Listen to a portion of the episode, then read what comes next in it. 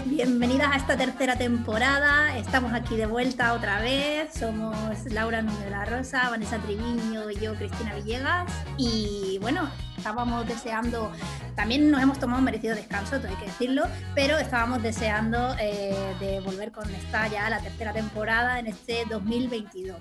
Recordaros solamente que tenéis que seguirnos en las plataformas, estamos en Twitter y en Instagram y que podéis escucharnos tanto por ebooks como por Spotify, Google Podcast, eh, Apple Podcast y podéis vernos en YouTube. Este semestre eh, vamos a tener también 10 episodios como en la temporada anterior, pero vamos a publicarlos cada dos semanas, ¿vale? Para garantizar la periodicidad, para evitar algunos problemas de retraso que tuvimos en la temporada anterior. Y bueno, eh, nada más de preliminares, deciros que hoy vamos a hablar de la idea de método científico, que es otro gran clásico de la filosofía de la ciencia. Nos gustan mucho los clásicos, somos personas bastante clásicas. En este sentido es, está muy relacionado con la explicación, la causalidad, que ya hemos visto en otros capítulos, y sobre todo con el problema de la demarcación científica. Eh, ya vimos en, un episodio de la primera temporada este problema de la demarcación entre ciencia y pseudociencia, en particular el episodio tercero de la primera temporada cuando hablamos de eh, este problema en, en la evolución. Sí, estuvimos hablando de que era una pseudociencia y de que, bueno, había un problema a la hora de diferenciar esto, estas pseudociencias de lo que es ciencia. Y bueno, pues para nombrar simplemente algunos ejemplos de lo que se entiende por pseudociencia, pues podríamos poner algunos de los más famosos o reconocidos, ¿no? Como es la homeopatía, el creacionismo. Otros a lo mejor un poco más extraños, pero que a mí me gustan mucho, como puede ser la parapsicología, ¿no? que se encargaría del estudio de fenómenos psíquicos como la percepción extrasensorial, la telepatía, la psicoquénesis, ¿no? Y otras cosillas así del rollo paranormal que, están bastante, bastante guay. Mm, recordaros, bueno, para, es un súper tema, o sea, a mí me encanta todo eso. Eh, recordaros que sobre esto precisamente nos preguntaron en la entrevista que nos hicieron en Psicología, en Psicología Hoy y que recordaros también que la tenéis disponible en el canal de YouTube por si os la habéis perdido y la queréis ver. Eh, y precisamente hablando de estas cosas tan extrañas, eh, se introdujo el concepto de paraciencia, ¿no? del que no teníamos ni idea. Pues sí, la noción esta de paraciencia, que, que, no habíamos escuchado nunca, lo de parapsicología sí, pero como concepto aplicado a otras ciencias eh, no lo habíamos pensado filosóficamente. Pero bueno, dándole unas vueltas aquí, pues, pues sí, más o menos parece que podemos establecer una distinción entre pseudociencia y paraciencia, en tanto en cuanto la paraciencia se ocupa de fenómenos paranormales, ¿no? de fenómenos no naturales, es decir, la pseudociencia trataría de dar cuenta del mismo tipo de fenómenos naturales que trata de explicar la ciencia, pero como veremos, mm, lo hace de otra manera mientras que la paraciencia, el tipo de fenómenos de los que se ocupa, ¿no? como algunos de los que ha nombrado Vanessa y que tanto le gustan, ¿no? como la percepción extrasensorial, la telepatía, la clarividencia, pues son fenómenos eh, paranormales o pseudofenómenos de los que no se ocupa la ciencia, ¿no? Es como que abre otra región de investigación eh, independientemente de cómo se ocupe de esos fenómenos. Claro, y entonces cuando nos estamos ocupando de pseudociencia, no de paraciencia que trata estos fenómenos tan extraños, cuando estamos hablando de, la pseudociencia, la clave es eh, distinguir o reconocer cuál es el método científico, ¿no? Eh, las pseudociencias, aunque estudian estos fenómenos naturales, que también estudian las ciencias eh, em, oficiales o las ciencias normales, eh, lo que las hace pseudociencias en lugar de ciencia sería que no siguen el método científico. Pero ¿Qué es eso? ¿Qué es eso del método científico? ¿no? Porque, bueno, en libros de texto y a veces en divulgación, la verdad es que a veces encontramos referencias a un, solo método científico, ¿no? Eh, que se representa así como un proceso fijado de unos pocos pasos. Vamos a escuchar unos fragmentos de YouTube eh, que son, eh, bueno, sobre el método científico, ¿no? Que hay una gran variedad. si ponéis método científico en YouTube os van a salir una cantidad enorme de, de vídeos explicando de qué se trata para ver un poco a qué nos referimos. ¿Cómo los científicos descubren las cosas? Pues lo hacen a través de un método, el método científico. Este método consta de una serie de etapas o pasos. ¿Qué es el método científico? Lo podríamos dividir en seis etapas. La primera de las etapas sería detectar la existencia de un problema. Después de atender nuestra pregunta, pasamos al siguiente paso, la investigación, donde buscamos en la bibliografía científica si nuestra duda plantea. Bueno, pues vemos aquí en estos, en estos fragmentos que normalmente se habla del método científico como un proceso de pasos como observación 1, formulación de hipótesis 2, experimentación 3, análisis 4, conclusión 5. ¿no? Eh, y bueno, la verdad es que muchos estudios apuntan a que esta es en realidad la visión predominante entre los propios científicos y los educadores de ciencia. Yo creo que eso está muy bien porque da como cierta estabilidad mental, ¿no? Tú dices, bueno, a ver, hay un problema a la hora de demarcar la ciencia, tranquilidad, no pasa nada, hay solo un método científico, ¿no? Y si la disciplina procede así, con este método definido y claro, pues ya está, pues hemos solucionado el problema. Hay que reconocer que eso da paz y calma, está muy bien. Pero a las filósofas de la ciencia no se nos convence así, o sea, no, no somos tan, tan fáciles de convencer porque ya hemos visto en otros casos, cuando hablábamos, por ejemplo, de explicación científica y cuando hablábamos de causalidad, que ahí os remitimos a nuestra temporada 2, capítulo 1, para hablar de explicación y los capítulos 7 y 9 para hablar de causalidad ir ahora mismo a escucharlos, bueno, después de escuchar este.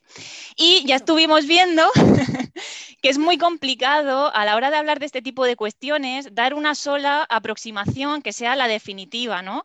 Y, hablar de un solo tipo de explicación que sea lo que llamamos explicación científica y hablar de un solo tipo de causalidad o de cómo se entiende la causalidad, ¿no? Principalmente porque pues hay muchas disciplinas eh, a las que podemos denominar científicas y dentro de estas disciplinas pues parece que hay muchos métodos también, ¿no? Sí, de hecho, como decía Cris antes, ¿no? Es verdad que, digamos, la, un poco la opinión de sentido común, ¿no? Que se encuentra enseguida entre científicos a la hora de discutir si una ciencia es una verdadera ciencia o es una pseudociencia, es apelar a, a el método en mayúsculas, ¿no? No, no, es que nos siguen el método científico. Y sin embargo, si les preguntamos a cada una de estas personas científicas ¿no? que se dedican a la ciencia, en realidad cada una de ellas se ve envuelta en prácticas súper distintas que dependen totalmente de su campo de especialización y su papel dentro de la investigación, como por ejemplo, pues no sé, desde diseñar un experimento hasta recolectar datos, en el caso de un naturalista, analizar los datos, pensemos en la gente que se encarga de analizar grandes cantidades de datos ¿no? con, las, eh, con, con, métodos informáticos, comparar hipótesis, construir modelos computacionales, como veíamos en el caso de las ciencias del cambio climático, ¿no? En realidad, parece que mm, es muy difícil reconstruir el método científico en cada una de estas distintas metodologías que se utilizan en las distintas ciencias. ¿no? Y de hecho, si vamos, nos asomamos a cualquier artículo científico, hacemos una búsqueda aleatoria ahora mismo en Google Scholar ¿no? de los artículos publicados en los últimos meses en las grandes revistas, ¿no? como científicas que nos vienen a la mente, como eh, Science, eh, Nature, y ya no digamos si, si buscamos artículos en ciencias sociales, ¿no? Eh, lo que nos vamos a encontrar de forma eh, repetida, eso sí, es una sección, la primera sección, después de la introducción, aparece siempre la sección de métodos, ¿no? Eh, y donde ahí se nos presentan con todo lujo de detalles cómo se han llevado a cabo esa investigación, ya sea experimental o, como decíamos antes, de recolección de datos, análisis computacional o matemático, etc. Y eh, la historia es que mm, no es solo que encontremos distintos pasos, ¿no? sino que además mm, cada uno de estos pasos, incluso si pudiéramos reconstruirlos, cada uno de estos pasos del método científico, que veíamos reconstruidos antes en los fragmentos de YouTube y que, resumía antes Chris, pues puede significar cosas muy distintas en función del contexto eh, disciplinario. ¿no? Por ejemplo, cuando hablamos de análisis de resultados, ¿no? que parece un paso común a toda metodología científica, pues este análisis de resultados puede ser muy diferente en un estudio estadístico y en un estudio cualitativo, por ejemplo. ¿no? Eh, así que, bueno, hemos hecho una búsqueda, como comentaba antes, ¿no? una búsqueda aleatoria en Google Scholar de artículos publicados recientemente en revistas de súper alto impacto y mm, bueno, la búsqueda la ha hecho Cristina y me ha pasado a mí un artículo eh, que, se titula algo parecido, lo traducimos eh, al castellano, es algo parecido como un modelo de evolución de mamíferos con datos filogenómicos. ¿no? Entonces nos hemos asomado ahí a la sección de métodos Eh, luego os ponemos en Twitter el enlace al artículo para que veáis que no nos lo hemos inventado. Y voy a leer simplemente el resumen de los pasos de la metodología de este artículo, ¿no? Eh, para que os hagáis una idea y vamos a compararlo luego con otro artículo de otro campo de investigación publicado también en una revista de impacto. ¿no? Bueno, pues en este artículo, por ejemplo, eh, si nos asomamos a la sección de métodos, vemos que se han dedicado a recolectar secuencias de codificación de proteínas en genomas mamíferos, en bases de datos, y estos genomas tenían que tener, bueno, tenían las siguientes características, estaban presentes tanto en humanos como en ratones. Eh, una condición es que no contuvieran stop codons o mismatch entre genes y transcripción, presentes en al menos 10 especies y tenían que tener 100 eh, codones de longitud mínima. Luego estos datos a su vez se han filtrado mediante un método denominado Estimated Dead Scoring ML Trees, eh, además, se ha estimado el tiempo de divergencia filogenética con el software MCMC-Tree, me ha puesto difícil aquí, Chris, y además se ha llevado a cabo un análisis asintótico de la incertidumbre y por último se ha implementado eh, un modelo bayesiano.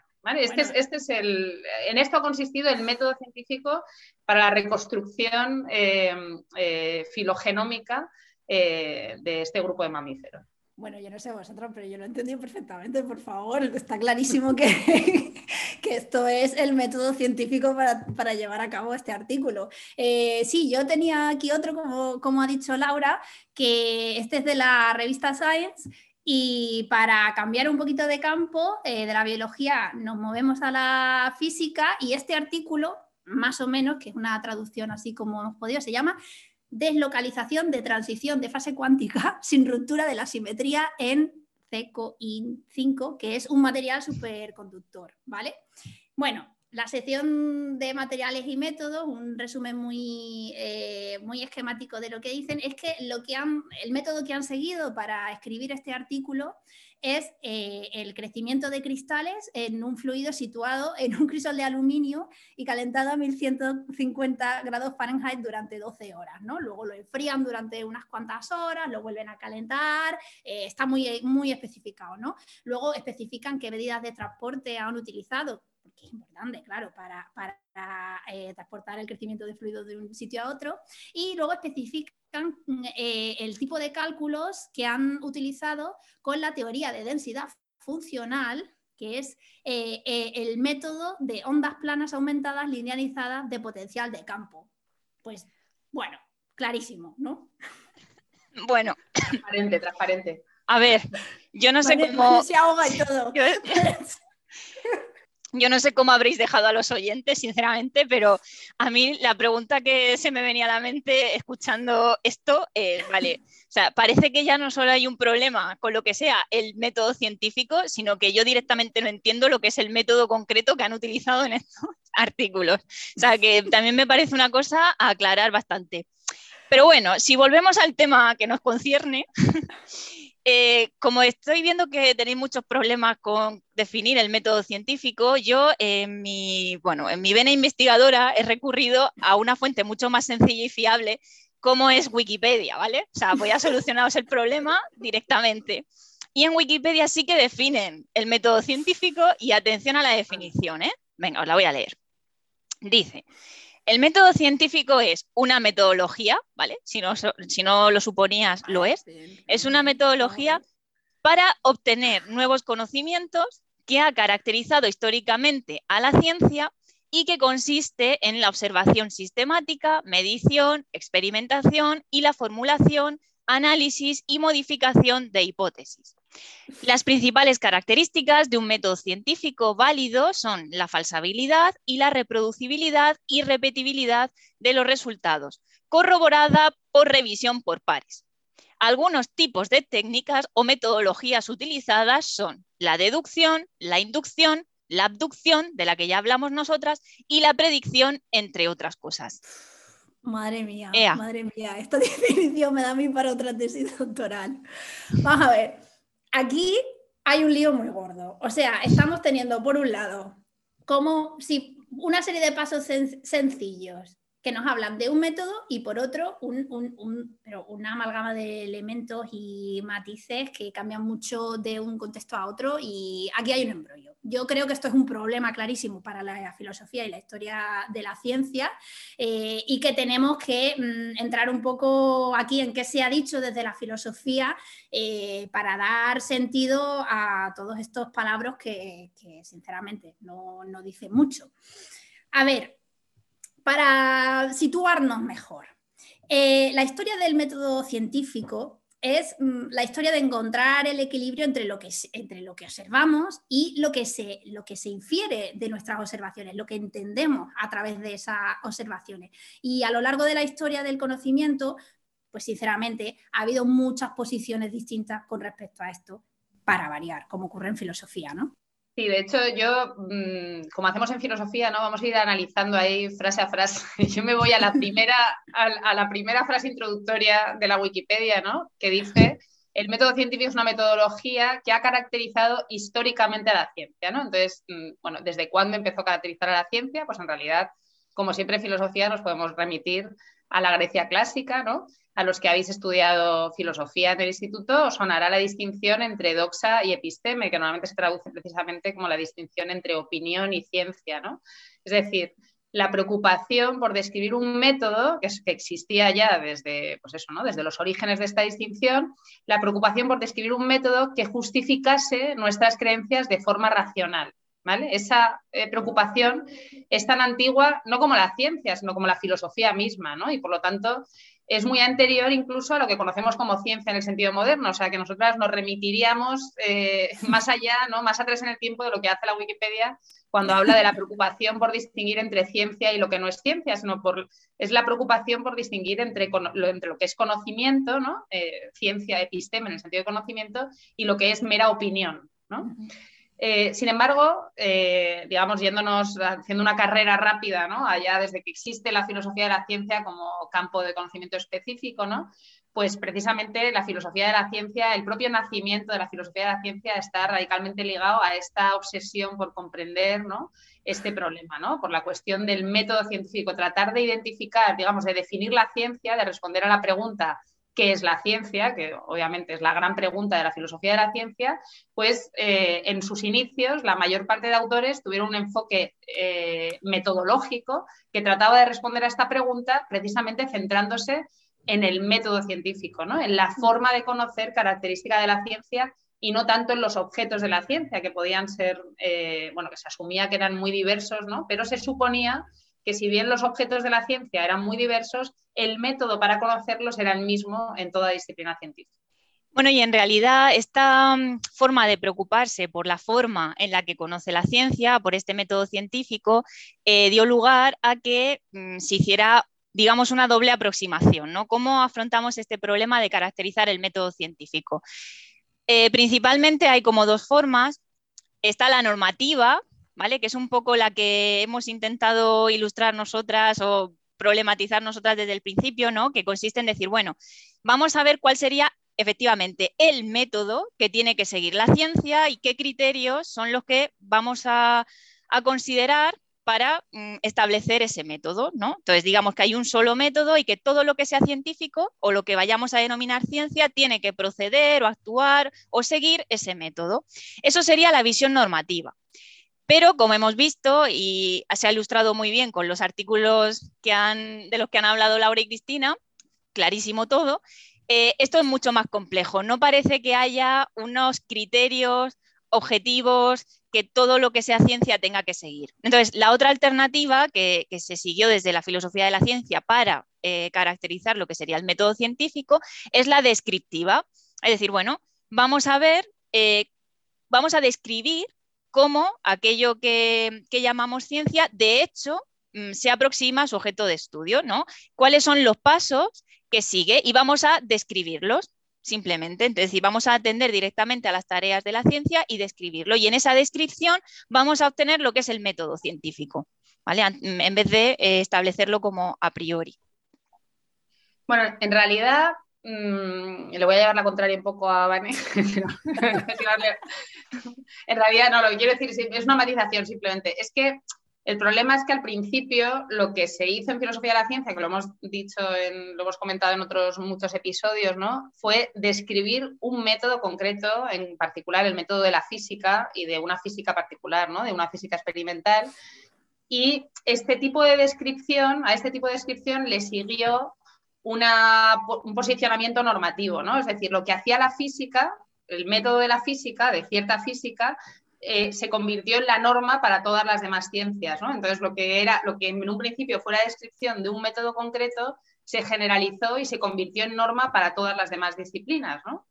El problema es que, como ha dicho Vane ahora, pues no hay un solo método. ¿no? Esto asumiría que existe un patrón común universal a todos los métodos específicos y que podemos generalizar a partir de la descripción de un solo método, podemos hablar de un método universal que compartirían todas las ciencias. Entonces, simplemente comentar que esta fue la visión por defecto en las primeras reflexiones acerca del método científico. ¿no? En la actualidad, eh, luego volveremos a ello, pues como ha comentado Vane, existe una aproximación más descriptiva que trata de entender cuál es el método que utiliza cada una de las ciencias particulares eh, y que tiene, digamos, eh, estándares de adecuación distintos para cada caso. ¿no? pero es verdad que en principio la descripción de un método concreto, el método de la física, se universalizó a la totalidad de las ciencias y se convirtió en la norma a la que habían que tenía que seguir eh, el resto de ciencias. Sí, como que la descripción de un método en particular eh, se ha convertido a veces en la historia de la filosofía de la ciencia como en el criterio para eh, eh, clasificar algo como ciencia o no ciencia. ¿no? Bueno, en general, en la, en, la, filosofía de la ciencia que ya podemos considerar un poquito más clásicas, ha habido dos formas de hacer esto. la primera sería el verificacionismo o confirmacionismo aunque no son exactamente lo mismo, vamos a... Eh, eh, es la misma idea la que subyace a estas dos visiones. Eh, la idea es que lo que lo que hace la ciencia o hacer ciencia consiste en construir teorías de las que se siguen o se deducen hechos empíricos, ¿no? Hay predicciones concretas y que esos hechos empíricos, cuando los observamos, confirman esas teorías. Es decir, que nuestras observaciones sirven para dar mayor grado de confirmación, de ahí la palabra confirmacionismo, a las teorías que proponemos. Por ejemplo, volviendo al ejemplo que tratamos en la primera temporada cuando hablamos de ciencia pseudociencia, eh, eh, que sería la, teoría de la evolución, eh, podríamos decir que la teoría de la evolución es científica desde un punto de vista confirmacionista porque los fósiles encontrados y las similitudes en nuestro genoma de unas especies a otras observados confirman las predicciones de esta teoría evolucionista. Esto sería una forma clásica de verlo. ¿Cuál es la otra forma clásica de verlo? Que de hecho mm, se introdujo como, crítica a, esto último que acabo de decir. Es el falsacionismo. Ah, mm, muchos que mm, que os habéis adentrado un poquito en la filosofía de la ciencia, probablemente os suele el nombre de Karl Popper. Y Karl Popper es muy conocido por eh, hablar del el falsacionismo como la metodología de la ciencia. Y el falsacionismo es la idea de que hacer ciencia consiste en construir teorías que, además de predecir hechos eh, empíricos ya conocidos, hacen predicciones sobre hechos nuevos y son susceptibles a ser falsadas si estas predicciones fallan. Lo que haría a una, ciencia no sería que pueda ser confirmada, sino que podría hipotéticamente ser falsada en algunos casos.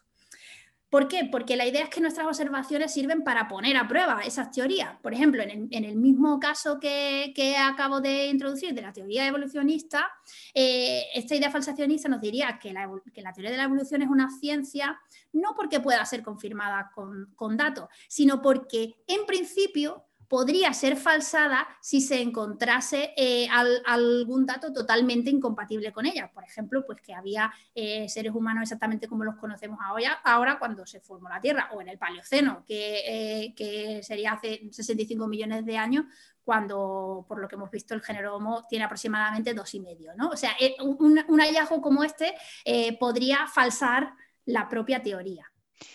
Sí, y estas, en realidad, estas eh, ideas, ¿no? Sobre que tiene que haber una misma estructura, un mismo método para todo lo que es ciencia, ¿no? Que, bueno, eh, principalmente o bien verificacionismo o bien falsacionismo, en realidad se acabó cuestionando eh, ya en la segunda mitad del siglo XX, ¿vale? Como, como casi todo lo que pasa en filosofía de la ciencia, ya lo siento, Chris, no lo sabías. Eh, como casi todo lo que pasa en filosofía de la ciencia, pues se acabó cuestionando, ¿no? ¿Y, qué es lo que pasa en este periodo? Bueno, principalmente hay una reacción al positivismo lógico y a toda esta idea de que, que, bueno, que sí, que vamos a encontrar ese método. Y lo que resalta o lo que se comenzó a resaltar es que, atentas, ¿eh? que esto va a pillar, ya veréis, la actividad científica es una actividad social. Sí, sí, la lleva a cabo eh, personas que viven en sociedad y por tanto, si es una actividad social, a lo mejor hay que tener en cuenta este aspecto, pues para hablar también de los métodos. A lo mejor los métodos científicos también se ven afectados por, por, por el propio carácter social del científico, ¿no? Pero yo me creía que los científicos eran mente en el, en el limbo solamente, o sea, ahí en una burbuja de racionalidad sin sociedad que valga. Que va, que va. Y de esto precisamente eh, es de lo que habla eh, Thomas Kuhn en su obra La estructura de, de las revoluciones científicas, ¿no? De, este carácter social y de hecho introduce una idea, bueno, que a mí me gusta mucho, que es la idea de, paradigma a la hora de hablar de ciencia. Y él considera que en realidad los científicos están haciendo un tipo de ciencia que se llama ciencia normal cuando están dentro de un determinado paradigma. ¿Y qué es esto de paradigma? Pues el paradigma no es una teoría científica que se defienda en ese momento, sino que es algo mucho más amplio. ¿no? Parece ser que eh, puede referir tanto a los métodos que defienden los científicos en ese contexto, en ese momento, ¿no? las premisas que defienden, las teorías que defienden, es decir, todo lo que abarca mm, la propia actividad científica estaría marcada por un determinado paradigma. Y ese paradigma marcaría lo que es la ciencia normal. Es decir, estar dentro de ese paradigma se consideraría ciencia normal. ¿no?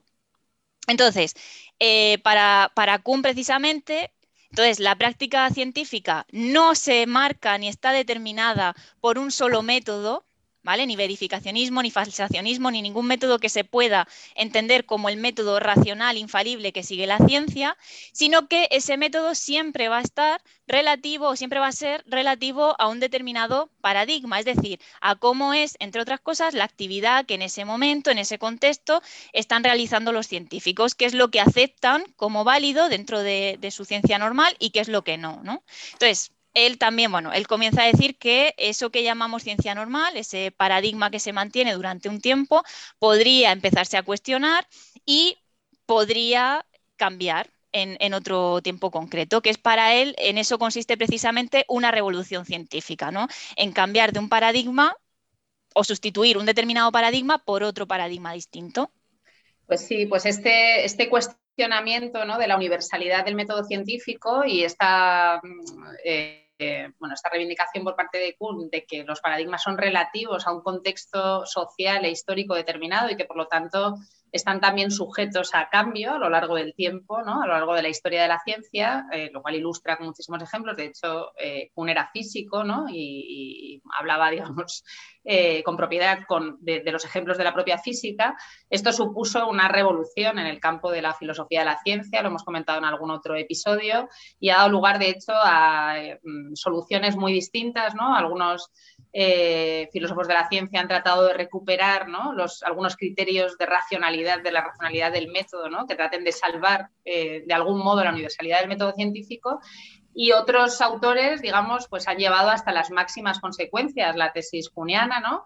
Y digamos, el más, eh, el autor más punk en este sentido, ¿no? es una buena caracterización. De hecho, si buscáis una fotografía en internet, eh, yo creo que simplemente viendo una fotografía de Feyerabend podéis imaginar, digamos, ilustra bien su posición. Es la posición en la que se denomina del anarquismo, su punkismo filosófico, y de hecho eh, se conoce su posición como la del anarquismo metodológico, el anarquismo metodológico de Feyerabend. En 1970, poco después de la publicación del libro de Kuhn, de la estructura de revoluciones científicas, publica una obra, un libro que se titula Contra el método. O sea, ya, digamos, mm, explícita y, como decía, lleva hasta sus últimas consecuencias la tesis de Kuhn y, bueno, porque os hagáis una idea eh, de la tesis eh, que defiende Feyerabend, vamos a ver una, cita literal de Contra el método eh, que resume muy bien su posición. ¿no? Dice, la idea de un método que contenga principios científicos infalibles, inalterables y absolutamente obligatorios que rijan los asuntos científicos, entra en dificultades al ser confrontada con los resultados de la investigación histórica. Es decir, al investigar históricamente la ciencia ¿no? y no centrándonos en la ciencia del presente, vemos precisamente que los métodos son plurales y en los métodos que ha utilizado lo que consideramos ciencia son diversos y muchas veces incompatibles entre sí. Y por lo tanto, después de esa investigación histórica, concluye que no existen de ninguna manera reglas metodológicas eh, libres de excepción que rijan, que hayan regido el progreso de la ciencia, ¿no? que sea, digamos, la ciencia habría evolucionado gracias a un método que habría permanecido inalterable hasta la tesis clásica y por lo tanto, esto tiene consecuencias sobre la idea de ciencia en general, ¿no? La idea de una ciencia que funciona de acuerdo con esas normas fijas y universales no es realista, entra en contradicción con los datos de la historia de la ciencia y no solo que no sea realista, sino que además, dice Feyerabend, es perniciosa y perjudicial para la ciencia. Debemos liberarnos de esos prejuicios porque precisamente eh, impiden que la ciencia sea lo que es. Lo que es A ver, yo tengo que, tengo que decir que he buscado una foto de Feyerabend porque yo no la había visto. y efectivamente, o sea, yo creo que, los oyentes tienen que verlo. O sea, una actitud un poco punky en la, en la pose, sí. Y yo creo que este punkismo se merece un incorpore. Totalmente, estoy de acuerdo.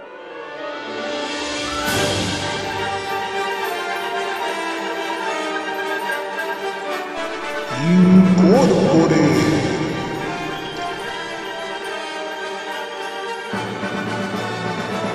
Paul Feyerabend nació en Viena en 1924. Cuenta en sus memorias que empezó a leer filosofía por casualidad, porque compraba libros al peso, así todos en paquete, y entre ellos siempre caía algún clásico no intencionado. Tras la anexión de Austria al Tercer Reich alemán, fue reclutado por el ejército nazi en la Segunda Guerra Mundial. Formó parte de la Escuela de Ingenieros del Ejército y fue oficial en el Frente Oriental, por lo que incluso fue condecorado. Es decir, estamos hablando de una juventud un tanto bueno, en su memoria habla de su participación en la guerra como una época en la que era ingenuo y se comportó de forma teatral. Bueno, os invitamos a leer La banalidad del mal de Hannah Arendt para encajar esta generación de personalidades perdidas e ingenuas dentro del contexto tan señalado al que nos estamos refiriendo, ¿no? En cualquier caso, dos sucesos marcaron su vida en aquella época. Por un lado, recibió la noticia del suicidio de su madre y por el otro recibió tres disparos de bala, uno de los cuales parece ser que le mantuvo atado un bastón por el resto de sus días. A su vuelta a Viena, estudió físicas y se adentró en la filosofía. Por lo que cuenta en sus memorias, que algunos estudiosos han puesto en duda, eh, parece ser que tras su tesis iba a trabajar con Wittgenstein, otro filósofo que os sonará, eh, pero que este murió prematuramente y que finalmente Feyerabend fue a trabajar con Karl Popper en Londres. Eh, hemos mencionado ya a Popper y su falsacionismo. Pues bien, Feyerabend se dedicaría a falsar el propio falsacionismo, es decir, se dedicó tras su estancia con Popper y su relación con él a ser más popero que el mismo Popper.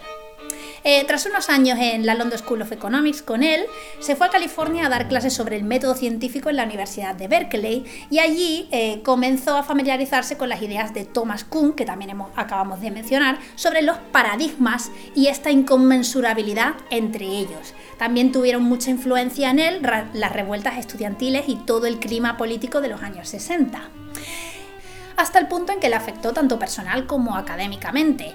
Ya no puedo tomarme la filosofía académica en serio, escribió en un momento a otro filósofo de la, de la escuela, Joseph Agassi, y se describió a sí mismo como un holgazán merodeando en los pasillos de la sabiduría.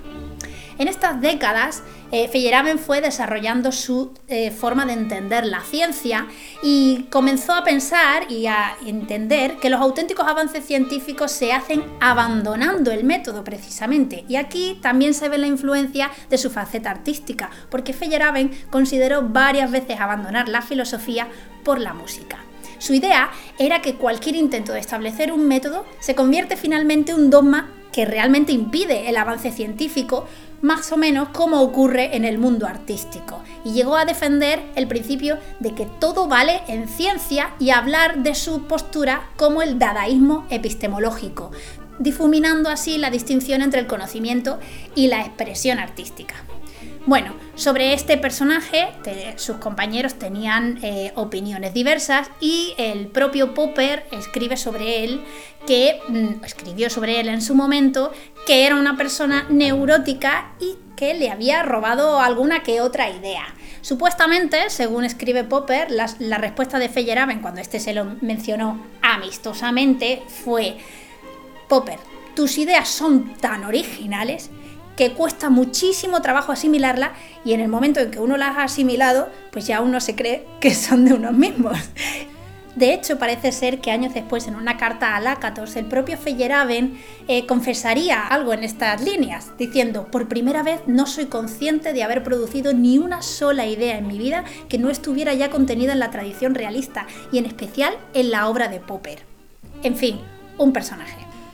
Falleció en 1994 a los 70 años en un hospital suizo y pasó los últimos años de su vida escribiendo su autobiografía, parece ser que un poco distorsionada según los historiadores, y al final de la que hace costar su deseo de que de él no queden ni los artículos ni las declaraciones, sino el amor. En fin, ¿que por qué dedicamos tanto tiempo a este personaje tan pintoresco? Pues porque aunque pueda ser de un carácter ciertamente dudoso hasta cierto punto, eh, no deja de ser uno de los mayores influentes de las últimas décadas en la filosofía de la ciencia, mostrando y abriendo el camino a hablar de una ciencia sin método y de hecho contra el método.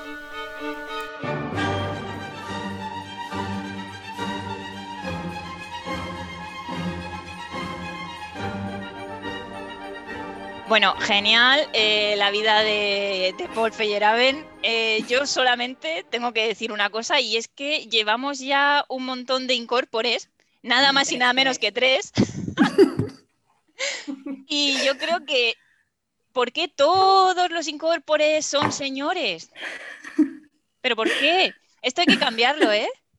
Bueno, a ver, Vane, a este, a Feyerabend lo hemos puesto porque lo has pedido tú, o sea, ahora no te quejes de que sea señor, ¿eh? A ver, es verdad, es verdad, pero yo creo que si, si los que nos están escuchando ven la foto, también lo hubieran pedido. Yo me he quedado muerta. Es verdad, sí. Bueno, la verdad es que eh, totalmente, son todos señoros y van a seguir apareciendo señoros, eh, inevitablemente, porque la filosofía de la, la historia de la filosofía de la ciencia, al igual que la historia de la ciencia, es una historia de señoros, ¿vale? Es una historia de filósofos de la ciencia em, que son los fundadores de la disciplina los que han dominado el campo del conocimiento, tanto en ciencia como en filosofía, y especialmente la filosofía de la ciencia sigue siendo una disciplina dentro de la filosofía hipermasculinizada todavía en la actualidad. Aún así, eh, nosotras como filósofas somos súper conscientes de este sesgo, evidentemente, así que eh, a medida que nos vayamos ocupando de temas menos clásicos, ¿no? a pesar de lo mucho que nos gustan, y más contemporáneos de filosofía de la ciencia, afortunadamente ahí el repertorio de filósofas de la ciencia se ha ampliado muchísimo en los últimos años y iremos introduciendo incorpores de señoras, eh, la mayoría de ellas vivas, porque, porque digamos que han empezado a cambiar el panorama y de hecho ya veremos cómo, de hecho esa mirada eh, transforma bastante la visión de ciencia eh, bueno, precisamente por tener en cuenta otras cuestiones que también han sido introducidas eh, por la crítica feminista de la ciencia, que lo vimos, por cierto, en un episodio de forma muy superficial, pero ya introducimos ahí algunas pistas y algunas señoras eh, a las que no les dedicamos un incorpore, pero lo haremos, lo haremos. Ah, bueno, pues yo ya me quedo mucho más tranquila con, eso. y hablando de temas contemporáneos, entonces, en lo que concierne al método científico, ¿qué, qué es lo que está pasando ahora? ¿Cuál es el estado actual? Pues mira, por un lado, mm, mm, el giro pragmatista dentro de la filosofía de la ciencia, al que tú misma te has referido antes, Vanessa. la tuya es una pregunta retórica. Bueno, el giro, pragmatista a lo que nos referimos en filosofía de la ciencia es la atención a las prácticas de la ciencia, ¿no? Dejar de pensar en esas condiciones normativas que ha de cumplir toda ciencia perfecta para ser verdadera ciencia y que se hace y se especula al margen de la ciencia misma, eh, precisamente a partir de críticas como la de Kuhn y Feyerabend, que son críticas más históricas, pues digamos, aplicar esa misma mirada que hemos obtenido gracias a la historia de la ciencia, aplicarla al propio presente, ¿no? Es decir, que esa pluralidad de métodos no la encontramos solo en el pasado de la ciencia, sino también en el propio presente, ¿no? Y que esa atención a las prácticas locales de cada disciplina y ver qué se entiende por método, ¿no? Y cuáles son los estándares de metodología que rigen en cada eh, terreno disciplinario, pues em, no nos lleva a incurrir necesariamente en el relativismo, ¿no? Y afirmar que la ciencia eh, es una disciplina indistinguible de otras disciplinas como la literatura, ¿no? Como de hecho llegó a decir el propio Feyerabend.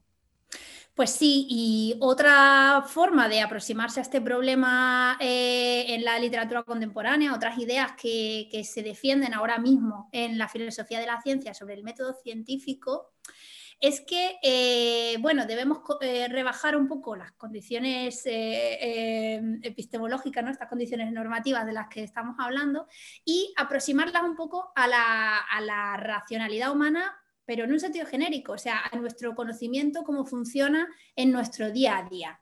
Y en particular, lo que se defiende en este sentido es que en realidad el método científico no es más que nuestro conocimiento del día a día, pero utilizado de forma eh, más sistemática.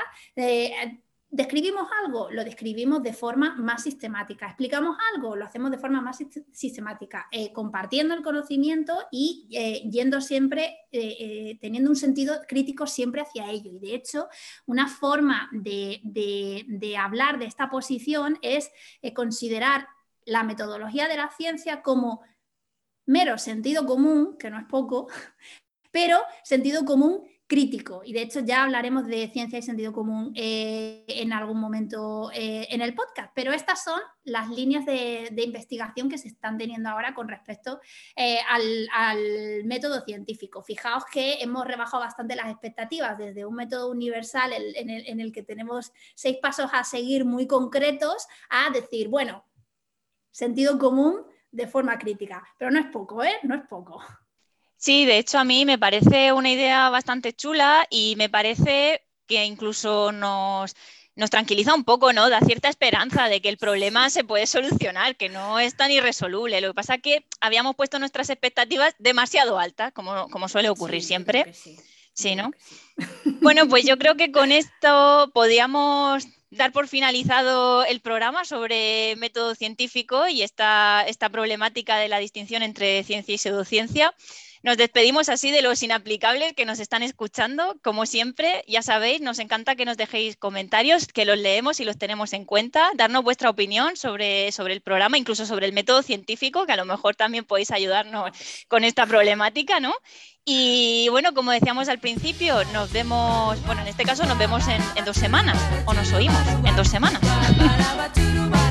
Adiós, inaplicables.